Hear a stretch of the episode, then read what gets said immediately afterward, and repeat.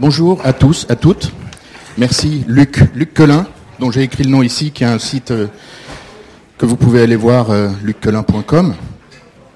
Luc euh, est photographe. euh, il a été photographe de mode, entre autres, euh, euh, domaines d'activité et d'expression. Il est déjà venu un certain nombre de fois faire des sas sur des grands photographes comme Man Ray, Ouija, et puis euh, aussi sur Brodovitch. Je vous conseille le, le podcast Alexei Brodovitch. Tout le monde connaît Alexei Brodovitch, non Directeur artistique de Harper's Bazaar pendant et puis de Vogue aussi. Non, Harper's Bazaar surtout. Harper's Bazaar, pardon. Donc il faut que je vais réécouter le, le podcast. Euh, pendant des décennies, enfin un grand directeur artistique, ouais, c'était le grand directeur artistique. Voilà. Et puis ce matin, donc Luc euh, nous parle de Guy Bourdin. Et euh, je te laisse la parole en te remerciant. Super, c'est gentil. Je vais m'asseoir D'accord, je. Oh là là, super. Bonjour. Alors en fait, euh, je, suis moyennement qualifié pour parler de Bourdin, mais il se trouve que j'étais assistant d'un autre grand photographe de l'époque, c'est-à-dire en 70-80, et euh, il y avait à l'é- à l'époque, il y avait une triade absolument incroyable. Il y avait Guy Bourdin, Helmut Newton et Hans Feurer. Euh, tous les assistants de ces, grands photographes-là euh, se connaissaient. On allait tous au même labo. Et ces gens-là habitaient carrément à deux rues euh, les unes des autres. Donc c'était extrêmement compact. C'était très sympa. Donc je vais plutôt vous parler du travail de Bourdin, parce que moi je ne l'ai pas rencontré. hein. J'ai- prêté du matériel, mais je ne l'ai pas rencontré. Je connais très bien ses assistants, je connais très bien euh, l'équipe de coiffeurs et de maquilleurs qui travaillait avec lui, parce que c'était quelqu'un de- d'assez euh, fidèle en fait. Il travaillait toujours un peu avec la même équipe, même maquilleur, même coiffeur. Je t'interromps deux secondes, Luc. Hans Feurer, Voilà. avec qui tu as travaillé de nombreuses années, je, je- je te dément tout de suite. Quand tu dis je suis moyennement qualifié, c'est faux. Ah bon Voilà, c'est- Voilà. Bon, enfin bref. Non mais je veux dire, je ne l'ai pas connu personnellement. Quoi. Euh, et donc, euh, ces trois, ces trois photographes-là travaillaient... C'était la grande époque aussi de la, photographie de mode. C'était un peu l'éclosion où on commençait à prendre cette photographie au sérieux et où les photographes expérimentaient euh, à tout va. Alors, dans cette triade, il y avait euh, trois personnalités absolument délirantes. Donc je vais commencer par Hans parce que j'étais son assistant, donc je le connais très bien. Il avait une spécialité, c'était le 300 mm. Donc un grand téléobjectif, toujours à pleine ouverture, ça veut dire euh, 2.8. C'était vraiment un, prototype, l'ob- l'objectif qu'on avait à l'époque. Et ce qui donne des fonds, mais il n'y en a plus, bah bon, ce qui donne des fonds complètement flous en fait. J'ai mis cette photo pour que tu nous dises. Ah d'accord, ouais. Bon, alors, je, je- je repère. Donc ça c'est Guy Bourdin, à gauche. une des rares photos de lui, à gauche. Jean-Pierre, qui était son assistant à l'époque, et Guillaume, qui était un des coiffeurs, un des piliers euh, de toutes les séries qu'il a fait euh, ultérieurement pour le Vogue. Ça, ça date de 70. Sa grande période, c'est disons 77-87, à peu près. Et toutes les images qui sont sur les sites que vous voyez euh, à droite à gauche, que vous regardez, en fait, la plupart de ces images-là sont extraites de cette période-là de photographie. Alors elles sont isolées, ce qui est un peu dommage, parce que ces trois photographes-là produisaient chaque mois à peu près une trentaine de pages. Donc ce qui est totalement délirant, quoi. C'est même plus pensable aujourd'hui, quoi. Donc on donnait, par exemple à, à Guy, on lui donnait un titre, le journal donnait un titre, suivant euh, des maillots de bain par exemple, et son imagination faisait le, reste.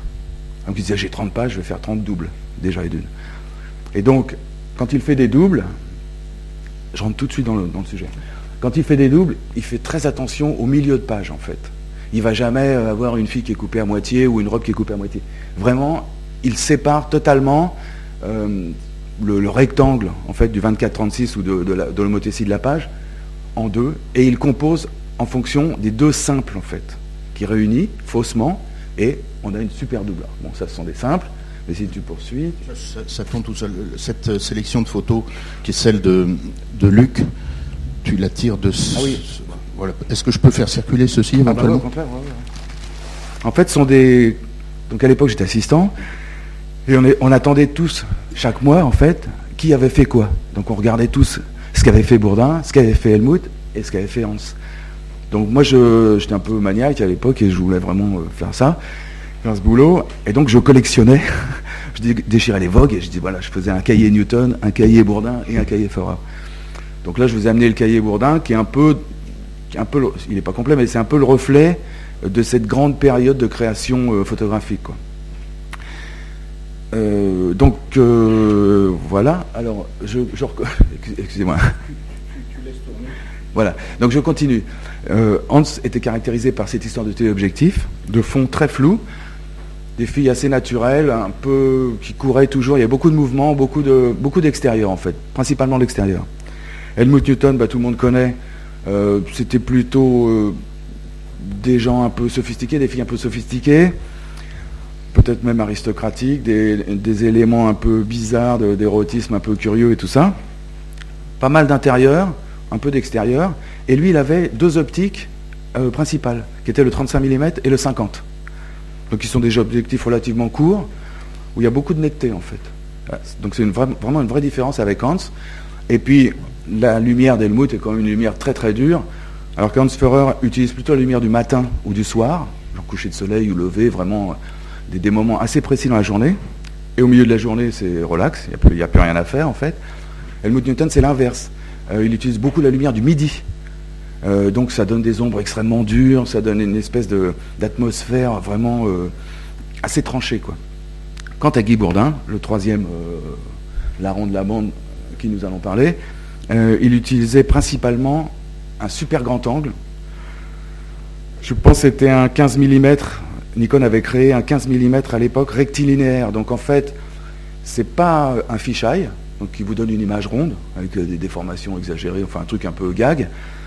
Euh, l'avantage de cet objectif-là, c'est qu'il donne une image plate, extrêmement. Euh, il n'y a, a, pas vraiment de déformation, les déformations sont vraiment sur les bords, et uniquement si vous vous séparez du plan. C'est-à-dire si vous vous penchez, évidemment, les verticales vont faire ça ou ça. Mais si vous restez face au plan, la vision est extrêmement large et il y a à peine de déformation. Et ce qui permet, dans un espace assez restreint, d'avoir un maximum de décor. Et donc beaucoup de ces photos, il y a une étrangeté qui est due en fait à cet objectif-là. D'autre part, euh, il a quand même un, comment dirais-je, une, une, formation, il n'a pas vraiment une formation, mais il voulait faire de la peinture en fait. Il y a beaucoup de photographes en fait, qui voulaient faire de la peinture au départ, comme Man Ray par exemple, qui en ont toujours fait tout au long de leur vie. Cartier-Bresson, il fait du dessin. Mais en fait, euh, ce sont des gens qui ont, pratiqué la peinture sporadiquement. Mais évidemment, ils sont connus comme des photographes parce que la photographie, c'est l'immédiateté, c'est très rapide. Même à l'époque, on allait au labo le matin, on avait les films le soir, on avait les, diapos le soir. On avait... Donc il y a une espèce d'immédiateté qui est quand même très sympathique et qui permet le renouvellement. Donc pour des types comme ça qui avaient des mille idées à l'appel, c'était quand même relativement plus facile que de faire de la peinture et tout. D'ailleurs, il y a eu une expo à la Somerset House euh, au début de l'année, fin de l'année dernière et début de l'année. Je crois que c'était novembre, mars, novembre 14, mars 15, où ils ont eu la bonne idée en fait de, mettre aussi des peintures de Guy Bourdin vis-à-vis des photos. Donc ça donnait un peu euh, une espèce de, de truc poétique assez sympa. Le Vogue avait publié ses peintures aussi dans un petit, un petit fascicule spécial. Ça n'avait pas beaucoup de retentissement, mais je ne sais pas la position du photographe vis-à-vis de la peinture. c'est vraiment très très compliqué et très personnel. Et donc, en fait, le médium photographique permettait à Guy Bourdin de produire, produire, produire, produire.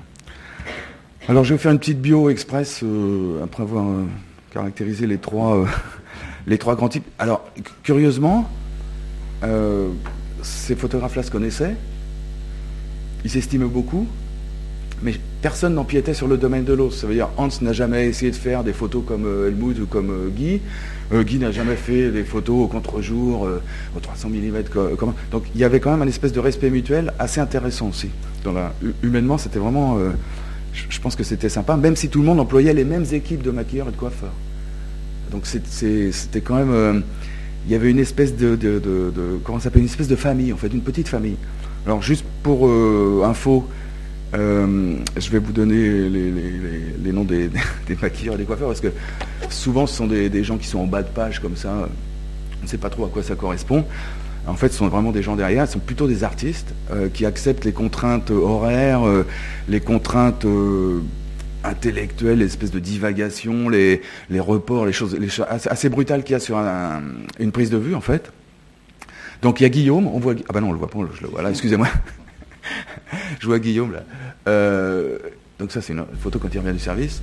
Voilà, donc là, Guillaume, qui lui a fait carrément euh, peut-être presque 30 années avec Guy Bourdin. Il a fondé Mozart à une époque avec son frère, et il a vraiment participé de, toute l'imagerie euh, de Guy Bourdin.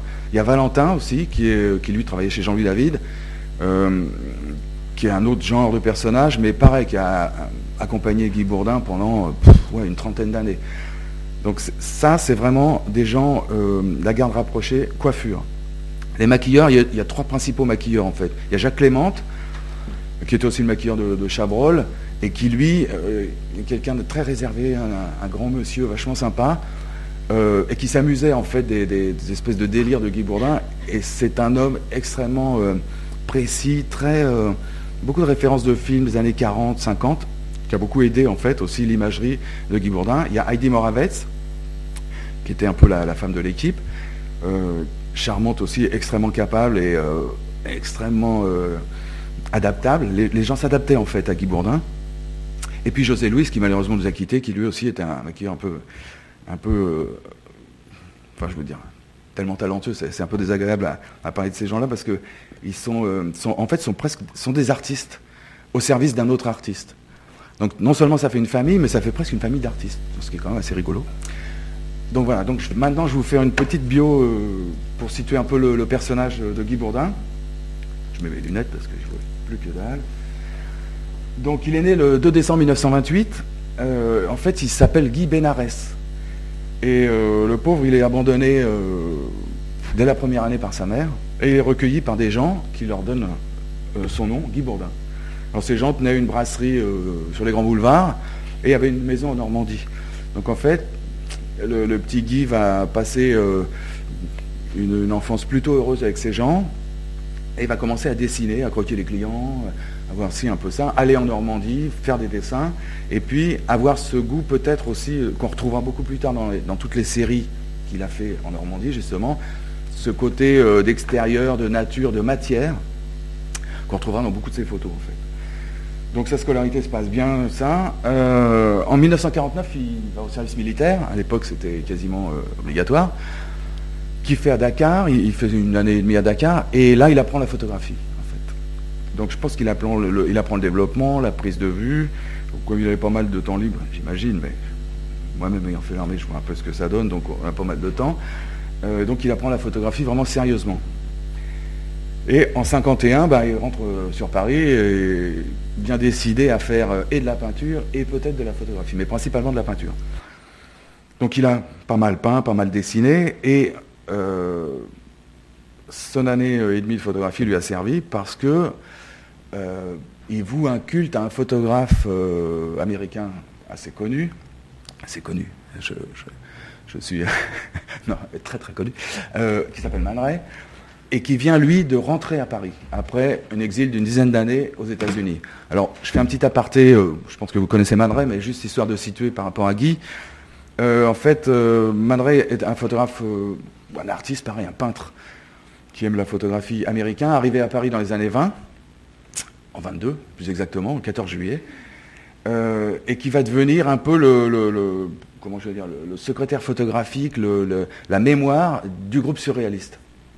Donc toutes les photos, enfin Man c'est vraiment la Bible de la photographie, euh, du portrait, de l'expérimentation. Euh, c'est vraiment quelqu'un d'indépassable. Et euh, en, en, 51, quand il revient à Paris après une expérience donc aux États-Unis, en 1940, la guerre arrive et tous les étrangers sont expulsés de France. Donc Man retourne aux États-Unis avec les surréalistes. Et puis en fait, il s'installe un peu à New York, ça marche pas trop. Il va à Los Angeles l'industrie du film, il pense faire des, portraits de, stars et ça. Et en fait, euh, il est plus européen qu'américain. Donc ça se passe moyennement bien, mais il n'est pas hyper satisfait. Et donc en 51, il décide de rentrer à Paris. Quand il rentre à Paris, en fait, euh, l'époque a changé, euh, le groupe surréaliste est quand même un peu éparpillé, euh, il a quasiment plus ou moins disparu. Donc il trouve plus sa place et c'est un vieil homme, les générations ont tourné, donc il y a, une espèce de fatalité qui s'abat sur lui. Euh, et puis son passé reste un peu, un peu enfoui, euh, pas vraiment redécouvert comme il le sera plus tard dans les années 70-80.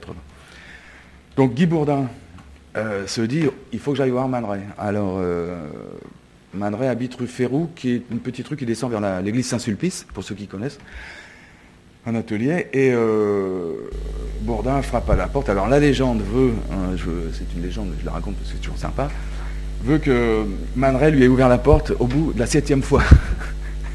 Donc, vous connaissez l'histoire, le septième jour, le septième fils, la septième fois. Donc, la légende retiendra que euh, finalement accède euh, à la demande de Guy Bourdin parce que celui-ci veut faire une expo de peinture et il aimerait bien que Man Ray fasse sa préface. Alors euh, fait la préface de l'expo qui a lieu rue de Seine, qui est comme toutes les expos, petit écho, enfin bon bref et tout.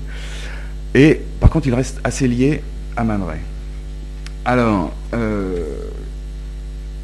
ça, ça marchote, il se décide comment faire de la photographie parce qu'il faut gagner sa vie. Et en fait, Man Ray, je pense qu'il a, peut-être euh, Guy Bourdin a sûrement parlé, et Man Ray, en fait, a toujours divisé sa, vie en deux parties. La partie surréaliste, où il gagnait pas un sou, il faisait les portraits de tout le monde, il faisait des essais, il faisait des, tous ses rayogrammes et tout ça.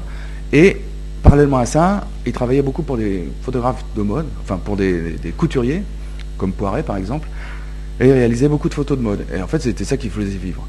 Donc peut-être dans l'esprit du jeune Guy Bourdin, on a un cheminement un peu identique en se disant euh, la peinture c'est peut-être pas une bonne idée ou c'est une idée de long terme ou c'est autre chose ou peut-être j'ai pas envie de gagner mon, argent avec euh, cet art-là et donc je vais faire de la photographie. C'est une supposition mais c'est quand même euh, ouais, moi je pense que c'est assez plausible. Donc il se met à faire des photos. Il se marie en 1961. En 1967, il a un fils qui s'appelle Samuel, qui est photographe. Voilà. Donc, vous voyez qu'il produisait aussi beaucoup. Euh, c'est pas juste une photo de mode comme ça. Euh, c'est vraiment, en plus, c'était le photographe de Poiret. Même si ça peut vous paraître un peu désuet, euh, il faut remettre ça dans son contexte. À l'époque, c'était des photos quand même relativement révolutionnaires. Hein. Parce que sinon, euh, c'était des petits dessins et des, choses très apprêtées. Man Ray, il, bouscule un peu tout ça. Et en fait, Bourdin va faire la même chose dans la photographie de mode, parallèlement, et curieusement, il va bousculer la photographie de mode.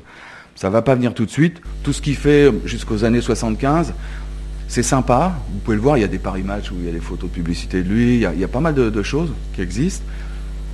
C'est assez gentillé, c'est sympa. En fait, il se cherche. Euh, peut-être il n'a pas aussi les, outils techniques pour faire la, photo dont il rêve. Donc, c'est des photos comme tous les autres photographes font, en fait.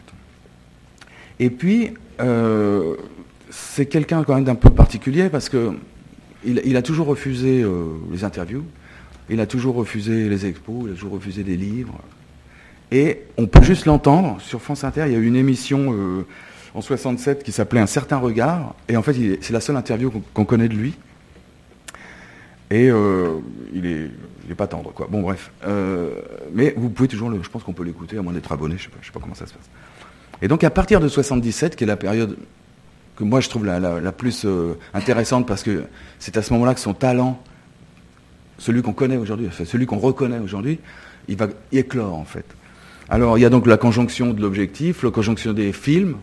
Il va commencer à utiliser un film qui s'appelle le Kodachrome, qui est un film euh, avec des couleurs extrêmement brillantes, extrêmement chatoyantes très peu sensible, donc il faut beaucoup de lumière, mais le rendu est extrêmement, euh, je dirais pas violent, mais un peu agressif, euh, extrêmement, euh, vous pouvez pas passer à côté, quoi. C'est vraiment très typé comme genre d'image. Donc c'est l'année du punk, alors peut-être il est aussi, lui, il se sent un regain de, vitalité, je ne sais, pas exactement, mais il va commencer à produire des séries, à produire des séries. Alors on peut essayer de voir quelques-unes de ces séries. Donc euh, Lucas va nous faire la mécanique. Et comme ça, je Voilà. En fait, par exemple, on lui donne un titre. Euh, ouais, voilà, ouais, ouais. Enfin, je peux tendre la main aussi, c'est pas. Donc en fait, on va lui donner une série de maillots de bain. Tu, peux mettre les, tous les trucs ensemble Qu'est-ce qu'il va faire? Il y a un titre, il va chercher une idée. En fait, il ne va pas s'accrocher sur l'idée du maillot de bain, il va s'accrocher sur l'idée des stars.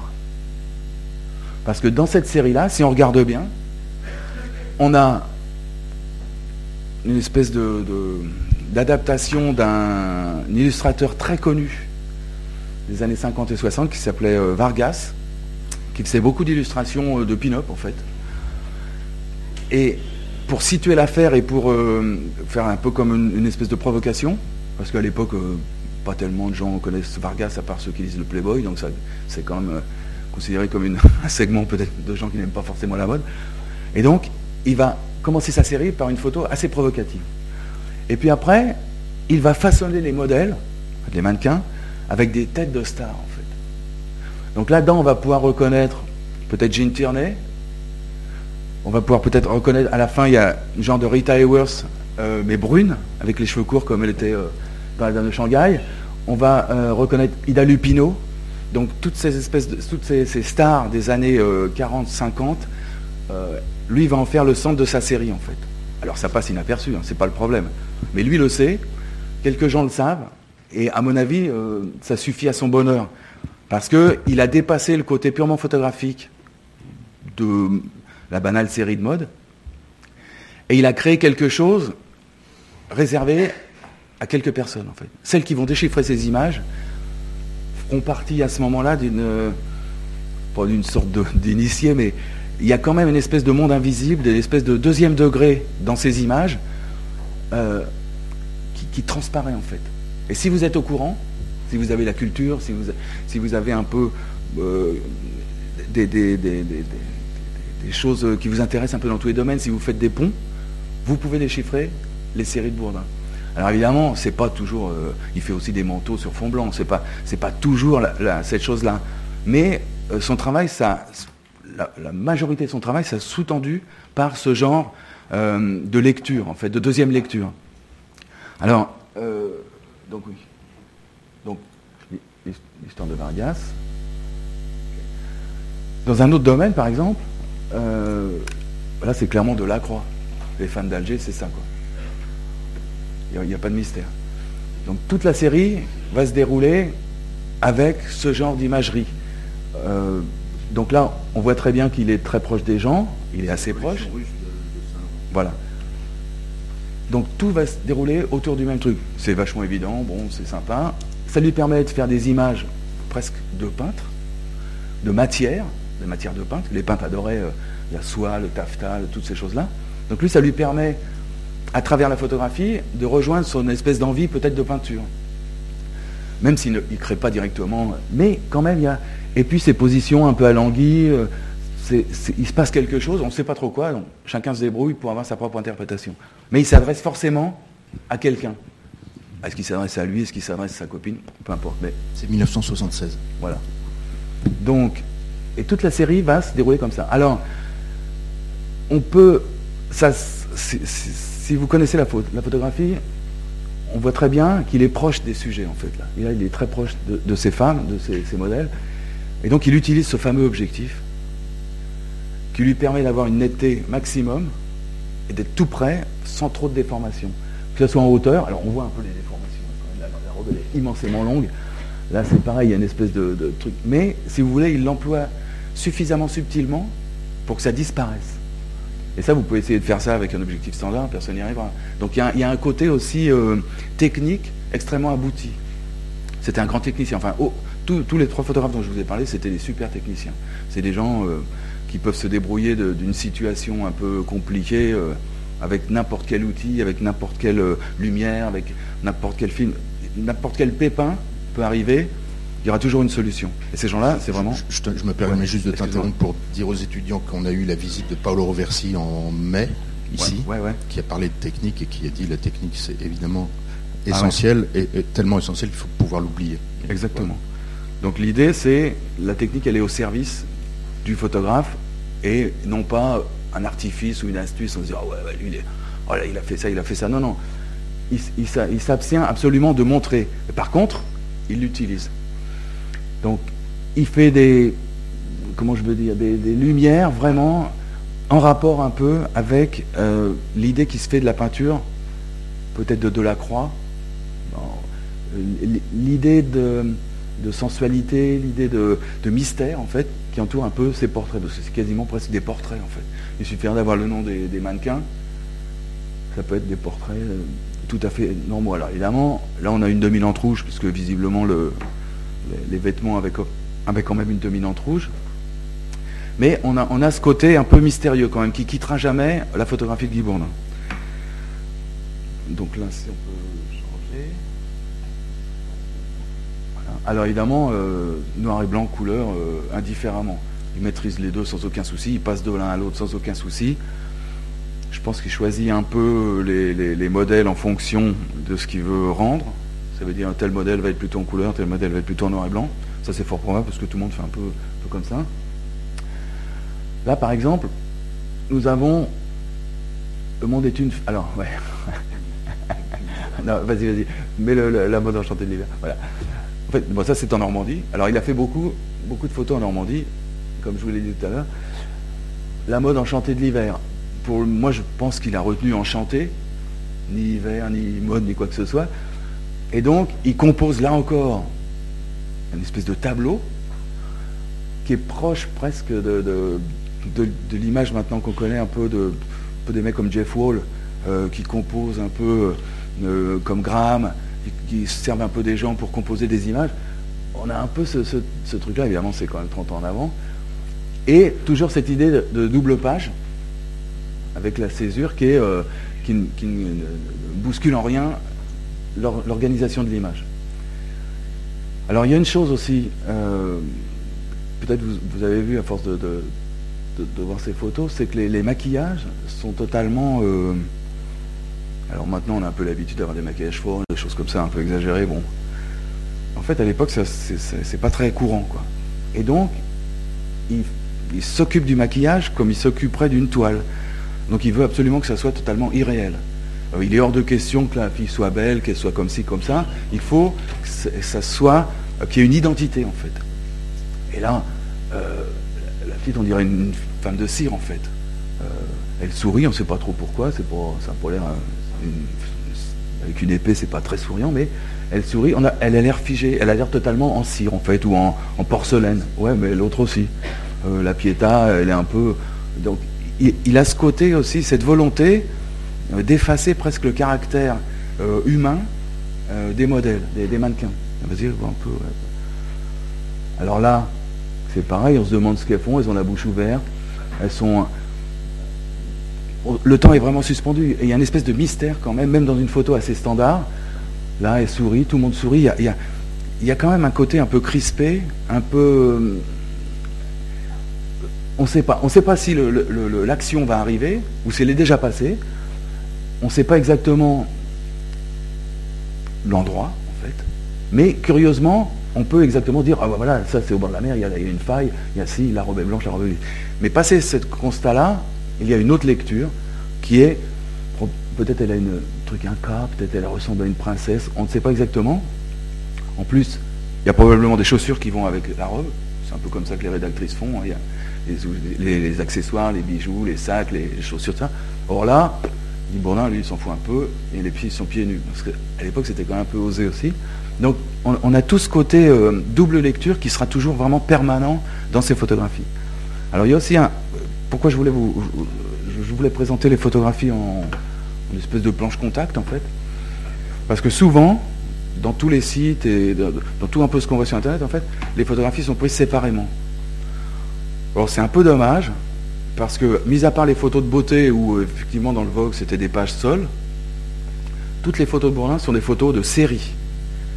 Alors, souvent, on extrait une page, comme euh, on va la voir, la, photo qui est très connue, la fille qui a son, maillot de bain rouge euh, allongé là sur la table, avec les jambes écartées. Voilà, celle-là, elle est souvent reproduite isolée. On va dire, ouais, les couleurs, l'agressivité, si oh, la pose vraiment osé, maintenant on aurait pu faire ça et ça. En fait, cette photo-là va dans une série. Et donc elle ne prend son sens que dans la série. Alors évidemment, c'est une photo qui tient la route toute seule. Mais quand vous voyez celle d'à côté, toute celle-là, vous dites Ah ouais, d'accord, je vois ce qu'il a voulu dire. C'est pas juste un accident, il a mis la fille sur le coin de la table. Il y a quand même vraiment une interprétation, bon, la dame de Shanghai encore, il y a vraiment euh, un jeu avec le corps, en fait, là, et euh, on peut même se demander s'il le respecte, en fait, si c'est vraiment un corps euh, qu'il considère, parce qu'il en fait vraiment prendre des, positions pas hyper confortables. ça les met pas forcément à l'avantage. Euh, les filles. Euh, pardon. Ouais. Vas-y, vas-y. Voilà, oui, évidemment. Voilà, donc euh, la dame de Shanghai, formidable. Euh, Henri Towers. Donc voilà. donc c'est pas. vous voyez le, ce, côté quand même avec la fleur là. Non, non, mais je, je, trouve que c'est bien de passer comme ça parce que on se rend compte qu'en fait ça fait partie d'un tout et d'un tout graphique. Euh, donc là, vous voyez, ça sont des photos isolées, des photos de beauté en fait. Donc pour du rouge à lèvres, c'est quand même assez osé. Hein. Le fabricant, je ne sais pas s'il va être très, très content, mais tiens à préciser que ce, reflet-là est dans la photo. Hein, pas... Oui, oui, oui. C'est pas dans le bol. Non, je ne sais pas. non, non, non, non, non. Ça, c'est la lumière dans l'aquarium. Donc, voilà. Et par contre, vous avez Le Soir tombe, donc une autre série. Donc là, on s'approche. Des choses plus proches. Mais toujours ces maquillages un peu outranciers en fait. Alors maintenant ce sont des, maquillages de soirée, on dit ouais c'est super et tout, tout le monde fait ça. Euh, c'est quand même d'un certain chic. Mais les pommettes sont un peu marquées, on, hésite entre la poupée un peu japonaise. il y a quand même quelque chose d'un peu factice. Et il a toujours cultivé cette espèce de, double, de double presque. Euh, la femme n'est pas seulement euh, une femme, mais c'est aussi probablement une statue, une sculpture. Euh, je dirais pas un objet parce que c'est pas. C'est pas. la femme d'Helmut Newton, qu'est-ce que tu dirais comme. Bah, ça n'a rien à voir. Tu vois, euh, la femme d'Helmut Newton, c'est vraiment une vraie femme, quoi. C'est une femme maîtresse, c'est une femme euh, dominatrice, c'est une femme euh, qui s'en laisse pas compter. Elle, se permet tout ce que les hommes font, et donc il n'y a aucun souci. Bourdin, c'est plus son, sa vision, ce conte de fait, mais en même temps un peu morbide quand même. Il y a, une espèce de, on on sait pas du tout dans quel, dans quel monde on va s'aventurer. Alors évidemment, vous me direz, c'est juste des photos de mode, ça c'est clair. Hein. Mais c'est pas la lecture, en fait, euh, c'est pas la lecture qu'il faut faire, à mon avis. La lecture qu'il faut faire des, séries de Guy Bourdin, c'est une lecture un peu derrière le miroir. C'est-à-dire pourquoi ces filles-là rient, pourquoi les filles-là sont dans un hôtel et elles, rigolent comme ça, elles prennent le, tapis de douche et ça? On ne sait pas trop pourquoi. Ça peut être une scène de film, ça serait un mauvais film, mais pourquoi cette fille fait ça? Bon, le manteau qui est étalé, qu'est-ce qui se passe? Elle attend, elle attend pas, elle s'est fait lourder, euh, elle attend. Il y a du Sky sur la banquette, euh, avec ses, manteaux en fourrure. Euh, le Sky, c'est quand même un peu, un peu bizarroïde. Donc maintenant, on appelle ça du vinyle, avec tout ce que l'imagerie que ça s'approche.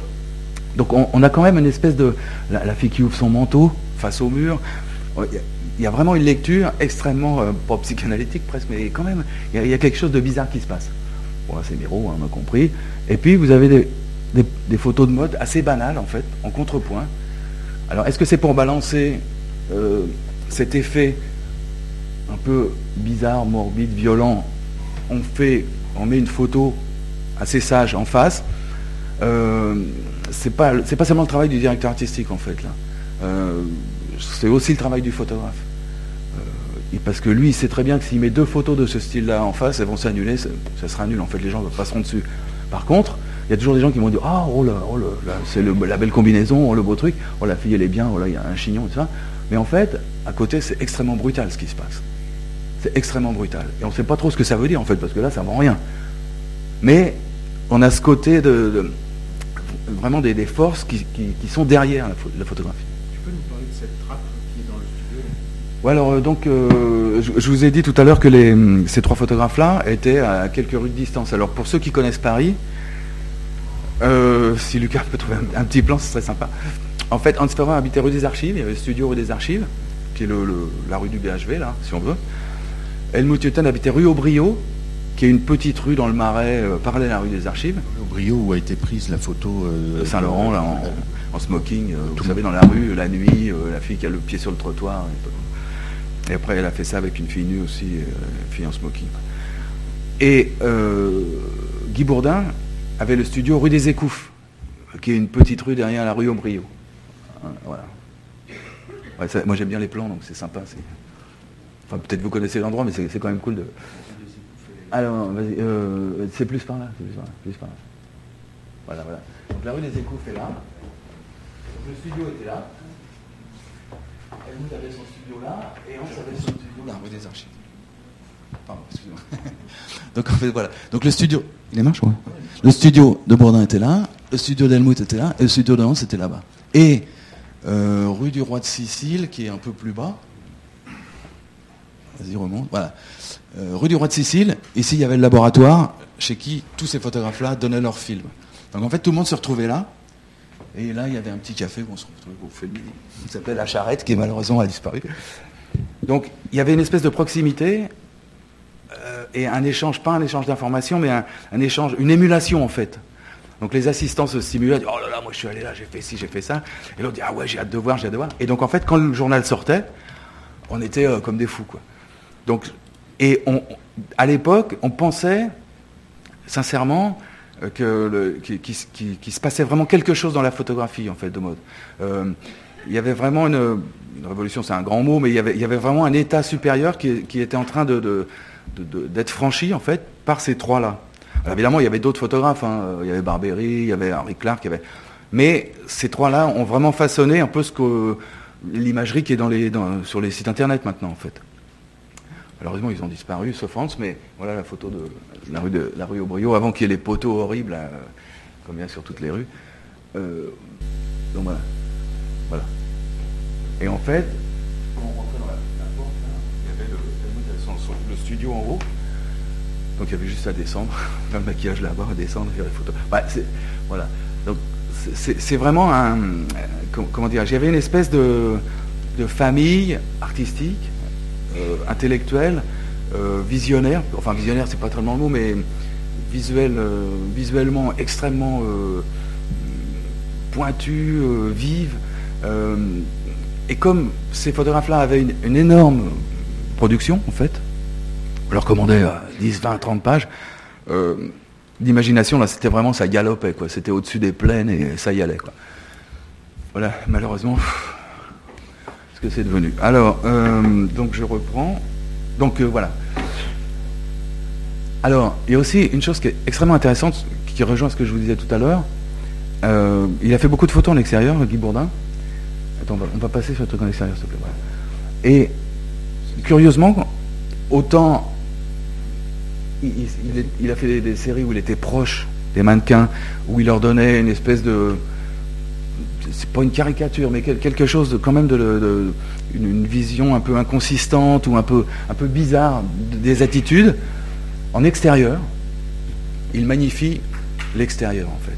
Donc les sujets deviennent un peu petits, euh, ils se fondent un peu dans l'histoire. Là, la mode, euh, elle est carrément indéchiffrable, on voit juste des formes. Donc c'est un peu presque comme des aplats. Par contre, l'arbre, là c'est quand même, lui c'est un géant quoi. Il y a vraiment une espèce de, de respect euh, et ça, là on le voit assez facilement. Là on voit ces espèces de feuillages. Alors moi c'est une image qui me fait penser un peu à, l'image que, David Hemmings poursuit dans Blow Up. Vous savez, il, voit dans une photo d'un bosquet, il y a probablement un cadavre au fond.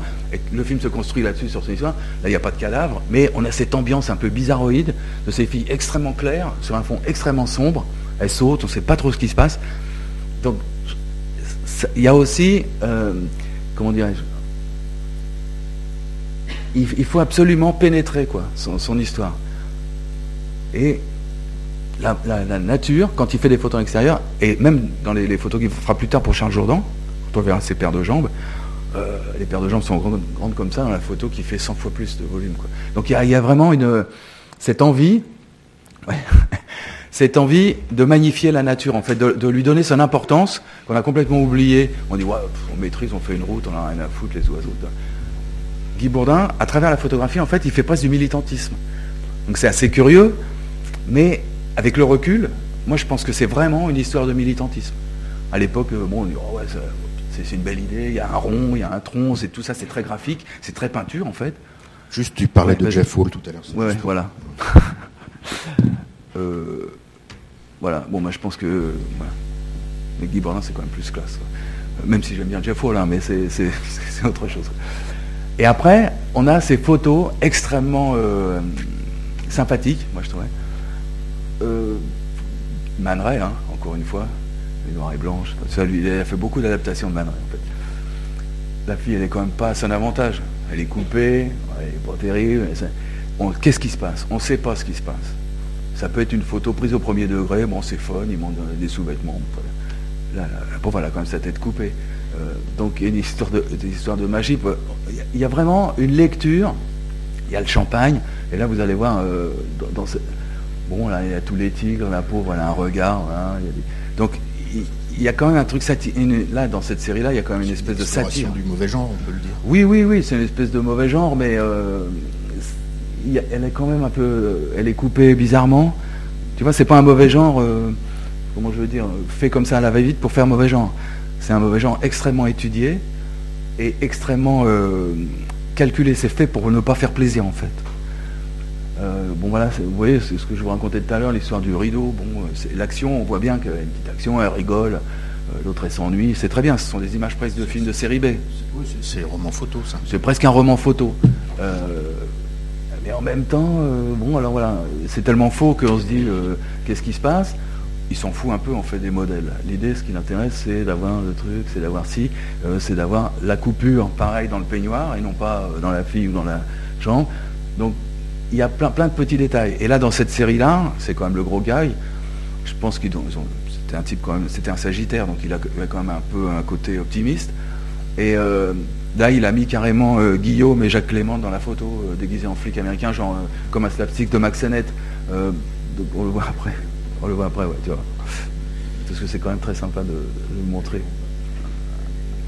Quand il court sur le lit. Non, non. Bah, là, il y a Guillaume, donc, il fait le prisonnier. Donc c'est quand même euh, avec toutes ces beautés là autour de lui. Voilà. Euh, merde, où il est? Remonte, remonte. Bon, bah désolé, euh, je ne trouve plus. Hein, c'est bon, Tant il y était. Tu l'as fait en photo quand même? Ah, ouais. Bon, bah vous, échappez à Guillaume et à Jacques Clément en policier. Alors bon, bah, attendez. Ah non, le voilà. Ah, oh, oh, non, non. Ah, ça c'est Jean-Paul Gaultier bien avant l'heure. Hein au milieu là, au centre. Donc en fait Guillaume court, Jacques Clément derrière. Et donc on ne sait pas trop ce qui se passe. Il y a une espèce de. C'est des, photos en fait qui peuvent paraître sans importance, juste pour le fun. Et en fait ça dit énormément. Il ne va pas mettre, euh, arranger les noirs et blancs, euh, un peu bêtement comme ça, comme une masse de, vêtements. Il commence par le plus clair, il finit par le plus foncé. Euh, puis au milieu, il y a donc il y a une espèce de, d'aventure picturale dans les, dans les vêtements qui agit aussi à l'intérieur de la photographie qu'il fait, qui est juste une photo de chambre d'hôtel. Donc il y, a, vraiment plusieurs lectures, et ça je pense que si, vous regardez un peu attentivement, euh, quand vous avez le temps, si ça vous plaît ou quoi, vous regardez un peu sa production, essayez de trouver une autre, ce qu'il a voulu dire en fait, une autre dimension. Parce que moi je pense que c'est vraiment un photographe qui est, euh, euh, un des plus bizarres, enfin un des plus curieux de cette époque-là. Euh, ça nous livre pas tout. Helmut, on savait très bien que quand la fille elle est sur, sur la selle du cheval sur son lit, c'est extrêmement provocateur, c'est brutal. Il n'y a pas d'autre idée derrière. Il y a juste l'idée, bon, sadomasochisme, pourquoi pas, l'espèce de, bandage, pourquoi pas. Mais l'idée, elle apparaît tout de suite. Bourdin, l'idée n'apparaît jamais tout de suite. Ça a l'air juste, d'être une. Oh, bah tout le monde s'amuse, on prend du bon temps. Et en fait, à l'intérieur de ça, il y a une autre lecture. Excusez-moi, je, je, parle beaucoup, mais... Ah, d'accord. Ça, c'est une photo d'Helmut Newton. Est-ce que c'est est -ce c'est absurde de, de rapprocher l'imaginaire dont tu nous parles ici Vas-y, vas-y, ouais. Dont tu nous parles ici De, de celui-ci De ce genre de choses C'est absurde C'est quoi? Tu vois, il y a... Ouais, ouais, ouais, tu peux, tu peux, ouais. ouais super. Très très années 70. Voilà. Série Z.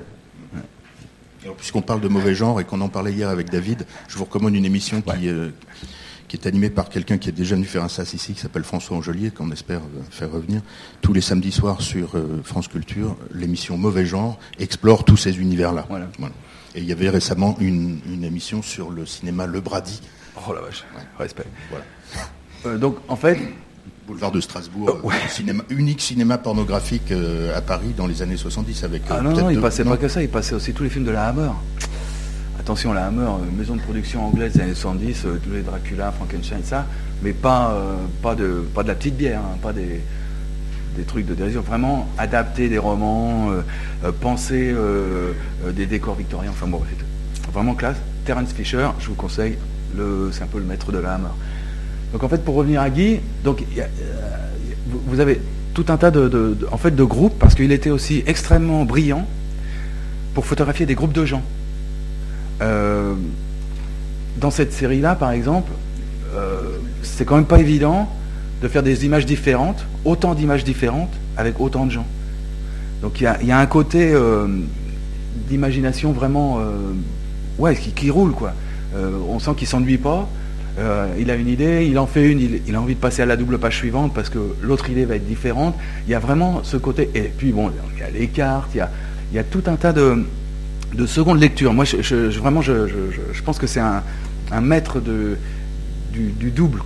Euh, il y a un écrivain, un journaliste américain euh, qui s'appelle euh, Greg Marcus, qui est vraiment le spécialiste, pas, de la mode ni quoi que ce soit, mais plutôt du rock et tout ça, et qui lui considère qu'il faut toujours avoir présent à l'esprit cette idée de double, de double société, en fait.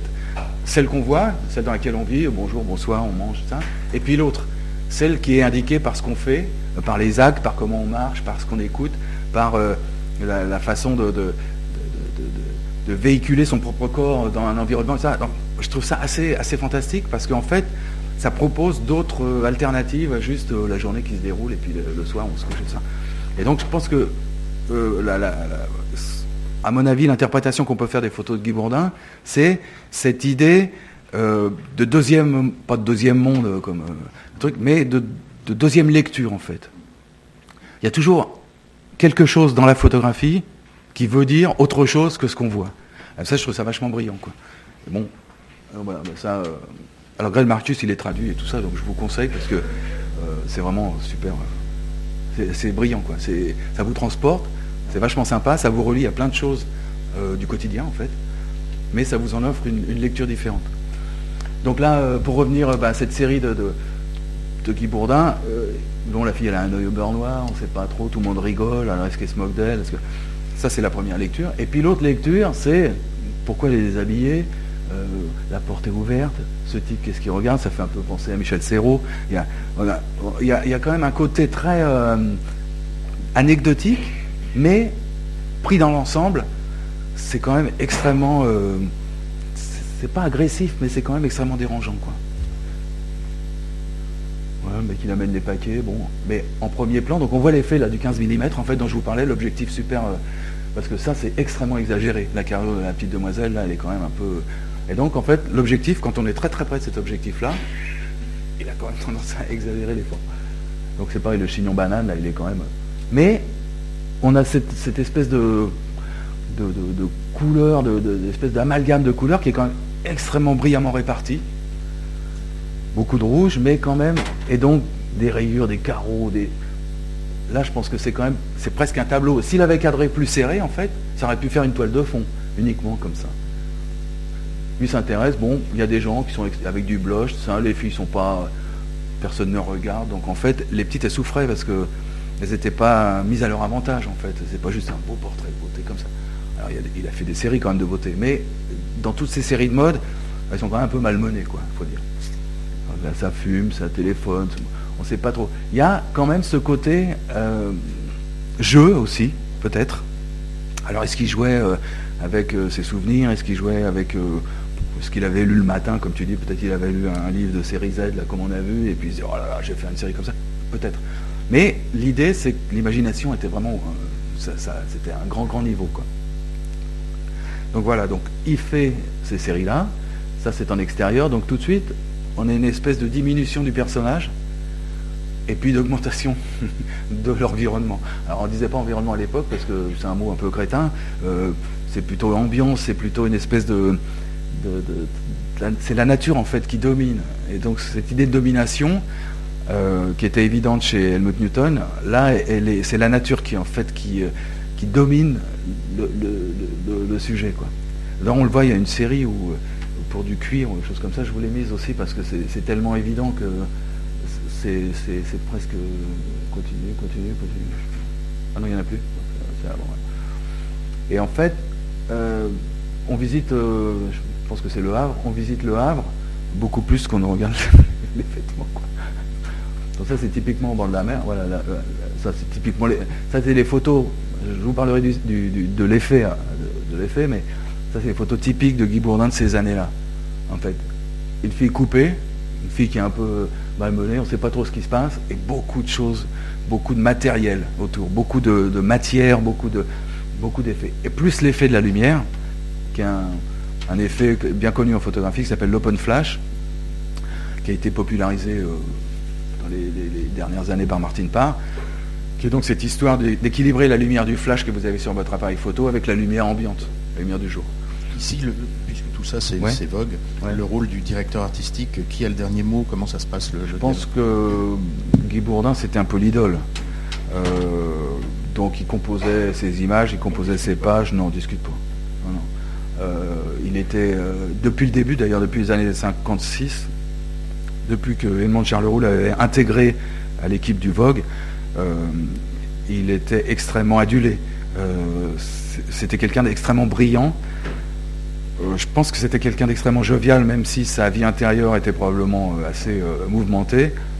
je pense que lui, il devait rayonner. D'ailleurs, on le voit sur la petite photo, là, il est quand même assez, assez avenant, il est sympa, ses bouclettes. Je, pense que c'était un type extrêmement, extrêmement sympa un peu brûlé à l'intérieur. Et donc en fait, il ressortait. Et là, euh, bon, c'est très beau, mais l'imperméable, il est quasiment euh, comme la plat de l'arbre en fait. Il compte presque pour un autre arbre. On le voit pas, on ne sait pas ses feuilles. Là, la, grille, il y a un aplat blanc avec des rayures. Enfin, je veux dire, il y a, toute une histoire de peinture euh, qu'il essaye de placer à chaque fois en fait. Et à l'extérieur, c'est vachement évident. Alors, ça, donc, ouais.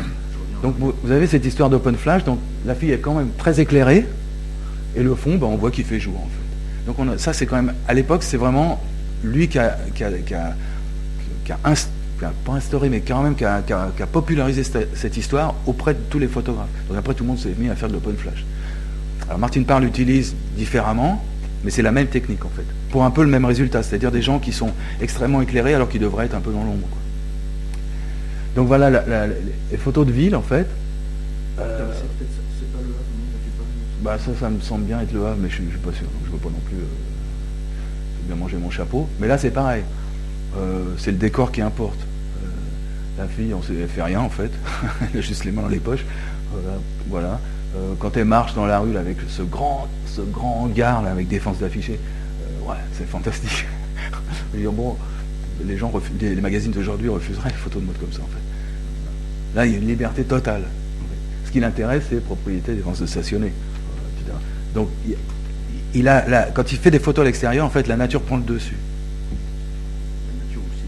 La nature ou le ciment. Mais la nature cimentée, quoi.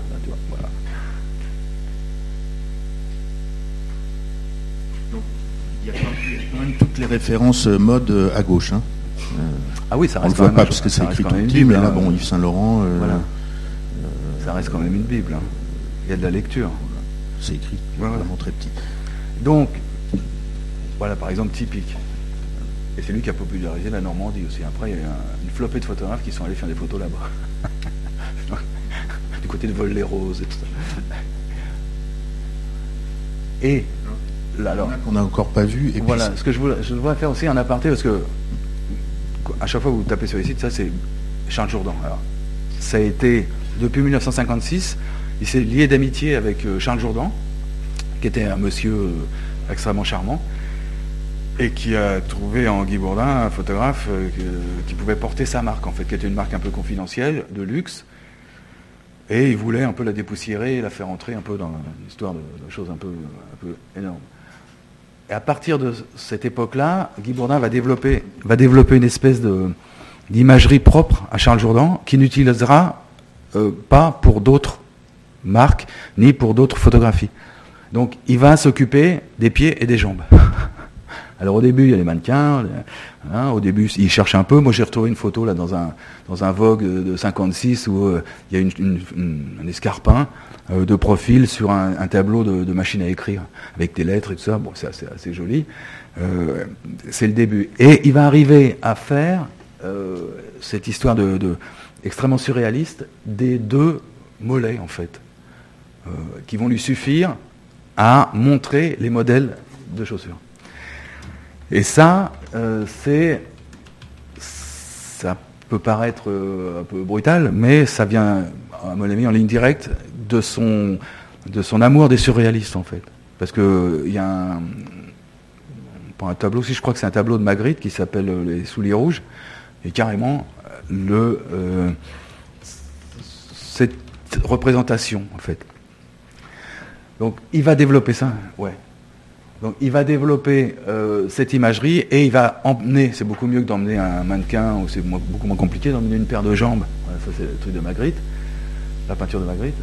Et en fait, Bourdin, à partir de, cet appel surréaliste, il va développer toute une imagerie avec cette paire de jambes qu'il va mettre dans toutes les situations possibles et imaginables. Et donc, ça va donner un corpus de, photographie que moi je trouve vraiment euh, passionnant. Euh, parce que là encore, une fois euh, qu'on a bien observé cette paire de jambes qui marche, qui est statique, qui est côte à côte ou quoi, sur cette photo, eh bien tout le reste de la photo est à déchiffrer en fait.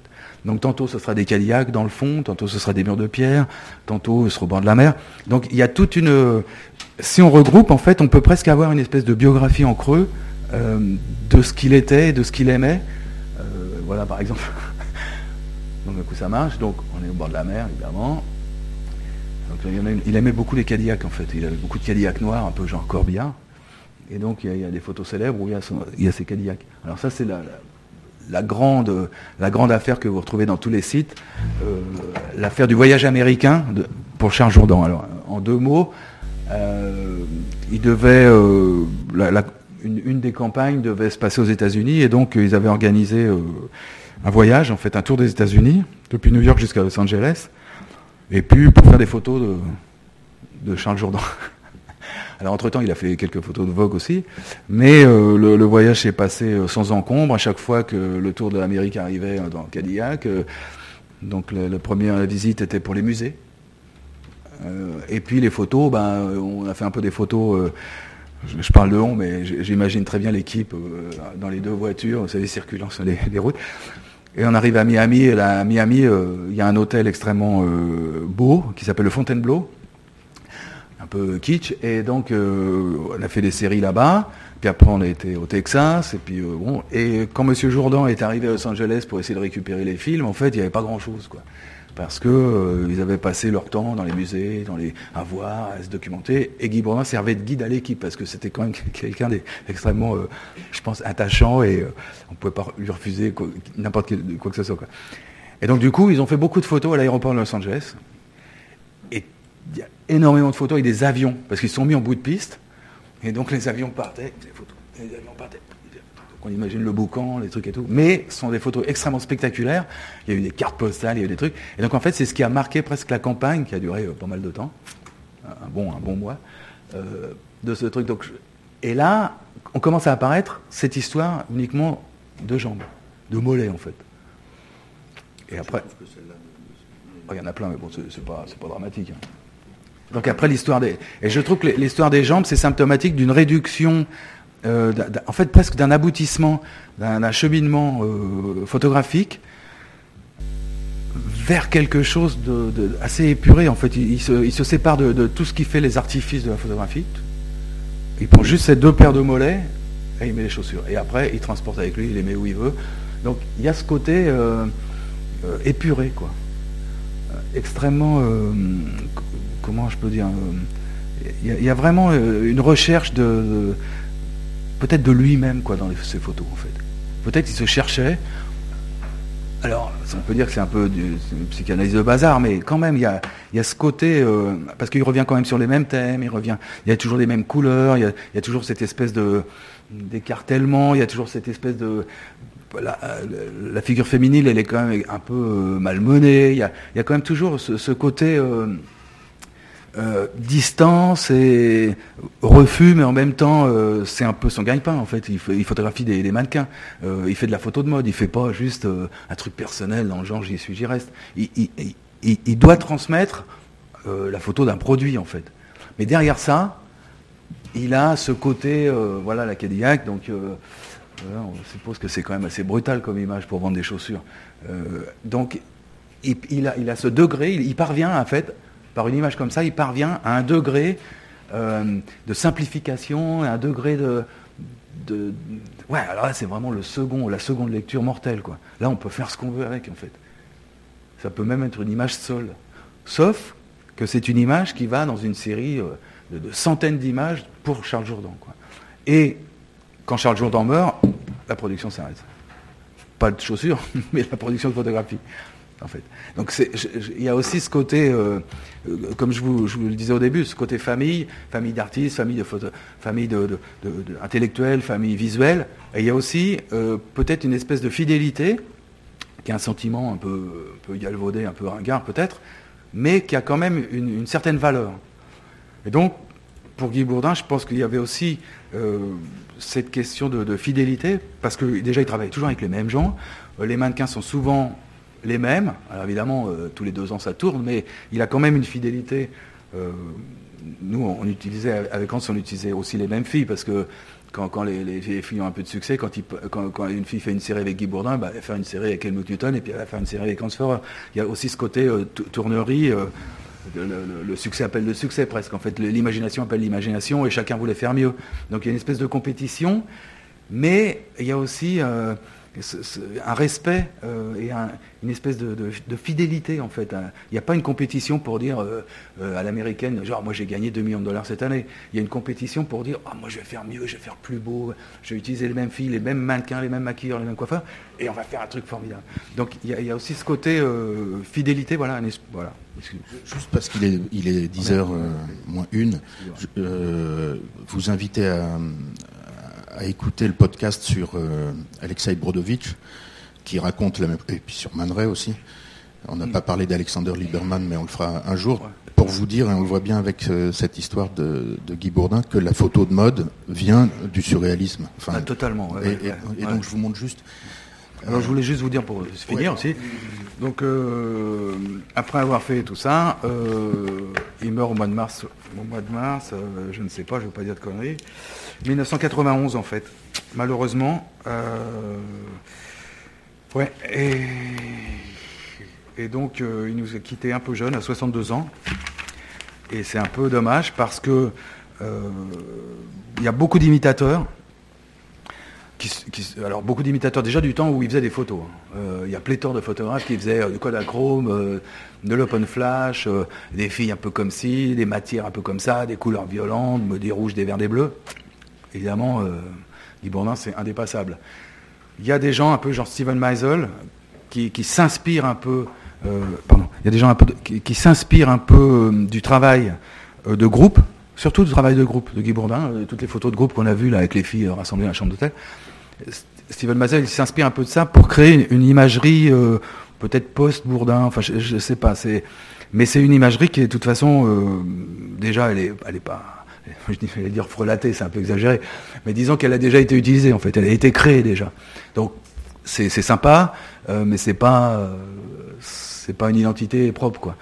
Bourdin, lui, il a semé euh, il, a sommé, il a, il, a cadré en fait une, un, comment dirais-je, il, a cadré un espèce de territoire euh, pour la photo de mode euh, qui était tellement personnel, en fait, personne ne peut aller au-dessus. En fait, on peut toujours faire des trucs, on peut toujours bricoler, on prendre ci, prendre ça, on peut toujours dire ah ouais, je vais faire un truc surréaliste. On peut toujours faire quelque chose. Mais en fait, ce qu'il en reste de son travail, c'est que c'est une, espèce de bible pour la photographie. Et la photographie de mode, bah, elle s'en est difficilement remise, parce que quand Helmut a disparu, euh, c'est quand même terrible. Alors évidemment, toi, tu, citais Paolo.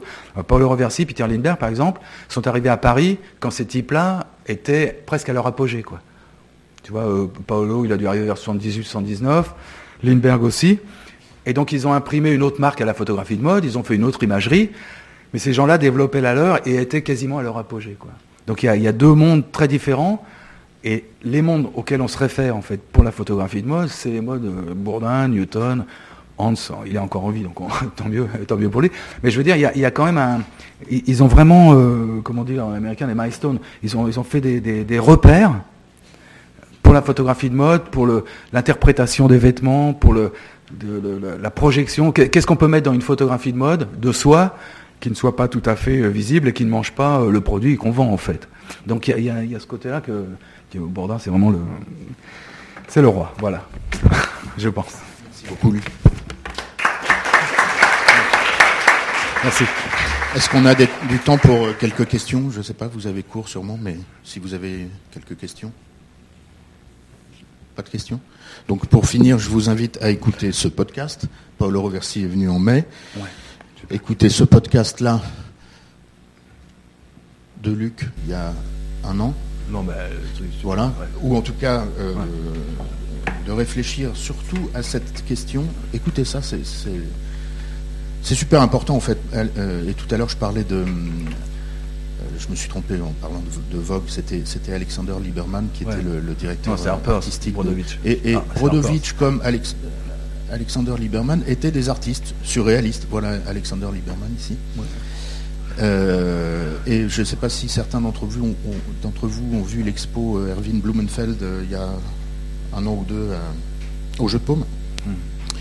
Euh, Erwin Blumenfeld qui, fait, qui a fait une bonne partie des photos qu'on, voit ici, notamment celle tout en haut, celle-là qui est, qui est une des plus belles couvertures de, de presse de mode qu'on, qu'on ait vues. Euh, Erwin Blumenfeld, il avait fait aussi ça quand il était à Berlin.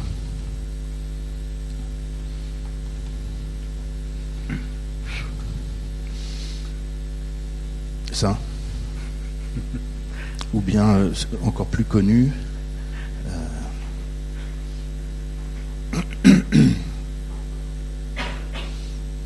Et vous voyez, en fait, Oh oui, ça, c'est- la différence de photo en fait. Dix ans avant, la différence de photo quoi.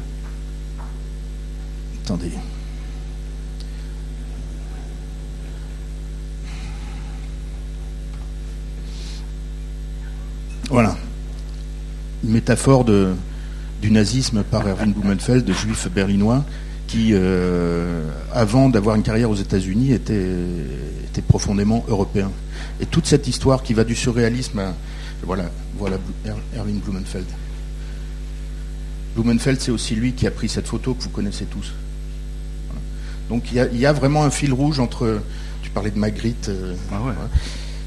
euh, euh, et, et Vogue et Harper's Bazaar. quoi. Ouais, bah, bah, Après, une autre question, c'est qu'est-ce, qu'est-ce que fait la presse de mode aujourd'hui euh, pour être proche de la création euh, photographique? C'est un autre sujet? C'est un autre temps. tu hein. disais, C'est ça un serait autre plus temps. possible aujourd'hui de. Non, c'est un autre temps. Je pense que Bourdin, c'était vraiment l'héritier, en fait, l'héritier spirituel presque de, de, de Man Ray, euh, parce qu'il le vénérait. Euh, il, a, il a beaucoup emprunté à son imagerie, non pas pour faire pareil, mais pour la perpétuer, je pense. Donc pour donner, pour dire, ah ce type-là existait, il a fait ça, c'était génial. Donc moi, je lui rends hommage, je fais des, je, cite, euh, et il faut absolument passer le relais. Alors moi, je, regarde pas mal, je suis assez curieux, donc je regarde pas mal les journaux. Bah, c'est un autre temps, en fait. Euh, le, surréalisme, c'est dans les livres. C'est maintenant, on met ce mot-là à propos de tout et n'importe quoi. C'est pas un mot à mettre euh, à n'importe quelle sauce. Ça a une définition bien précise. Ça a des aspects bien précis. Il y, a, un côté, euh, il y a une intellectualisation bien précise. On va dire maintenant euh, à la télé, on dit ah ouais c'est surréaliste. Mais non, c'est pas surréaliste, mec. C'est juste la connerie. Le surréalisme, c'est quand même quelque chose de beaucoup plus profond. Et puis qui a des racines effectivement dans la guerre de 14. On parle de dadaïsme. Donc il y a quand même une, une- vraiment une, une vraie, euh, une vraie émotivité, une vraie émotion à la, à la- à la source de ça. C'est pas juste un mot, quoi. À mon avis. hein. Merci. Merci beaucoup. Euh.